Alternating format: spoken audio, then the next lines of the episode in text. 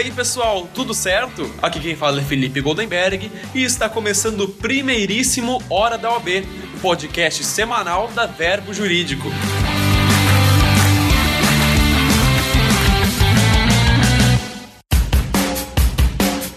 Toda semana a gente vai estar trazendo notícias sobre a OAB e dicas para você que vai prestar o exame da ordem. E para começar o primeiro episódio com pé direito, a gente vai dar 30 dicas sobre o novo Código de Processo Civil, o CPC, que são extremamente importantes para você que vai cursar agora o vigésimo exame da ordem. Começando agora. A prova emprestada, que no antigo CPC era considerada prova atípica, passou a ser considerada prova típica agora no novo CPC. A ausência sem justificação do autor ou do réu na audiência de conciliação é um ato atentatório à dignidade da justiça. A sanção será a multa de até 2% do valor da causa ou vantagem econômica e será revertida aos cofres públicos. Os prazos para recursos do novo CPC são de 15 dias, exceto o prazo para oposição de embargos de declaração. Além disso, os prazos acabam sempre entre 20 de dezembro e 20 de janeiro de cada ano. O processo cautelar foi extinto. Agora, os provimentos de urgência dividem-se em tutela de evidência e tutela de urgência.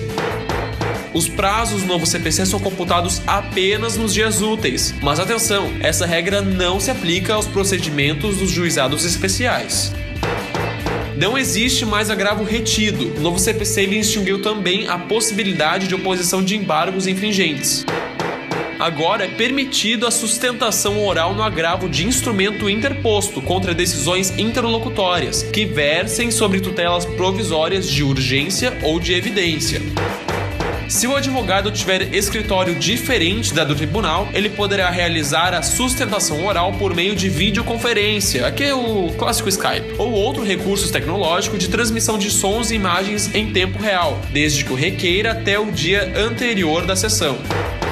O novo CPC admite alienação por meio de leilão judicial, tanto eletrônico quanto presencial é permitido que, se constatada insuficiência no valor de preparo, inclusive porte de remessa e de retorno, a parte seja intimidada na pessoa de seu advogado para complementá-lo no prazo de cinco dias, sob pena de deserção. Agora existe a possibilidade de desconsideração de vício formal em recurso tempestivo. Vai ser oportunizada a correção do defeito no prazo de até cinco dias. Agora, a regra do prazo em dobro, quando houver litis consortes com procuradores diferentes, não se aplica ao processo eletrônico. O novo CPC tem aplicação imediata, tanto para os novos processos como para os que já estão em andamento.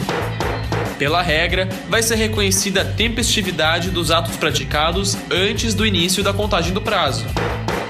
De acordo com a nova regra, o próprio juiz pode solicitar ou admitir amigos curiae de ofício, isto é, sem que as partes peçam. O Ministério Público, a União, os estados, o Distrito Federal, os municípios e suas autarquias e fundações terão prazo em dobro para manifestar-se nos autos, que terá início a partir da intimidação pessoal o novo CPC instituiu os chamados honorários recursais, que são aqueles que serão devidos aos advogados após a interposição e julgamento dos recursos são devidos honorários advocatícios na reconvenção, no cumprimento de sentença, provisório definitivo, na execução resistida ou não e nos recursos interpostos. Havendo julgamento não unânime pelo tribunal, um novo julgamento será obrigatório, com outros julgadores. Isso vale para o julgamento de apelações, ações rescisórias e agravos de instrumento. Outra novidade é que, no âmbito da intervenção de terceiros, a denunciação da lide deixa de ser obrigatória. Assim, o denunciante tem a opção de propor ação autônoma de regresso, se assim entender mais conveniente o recurso adesivo é admissível apenas à apelação, ao recurso extraordinário e ao recurso especial. O prazo para propor ação rescisória na hipótese de descoberta de prova nova é de cinco anos do trânsito em julgado da última decisão proferida no processo.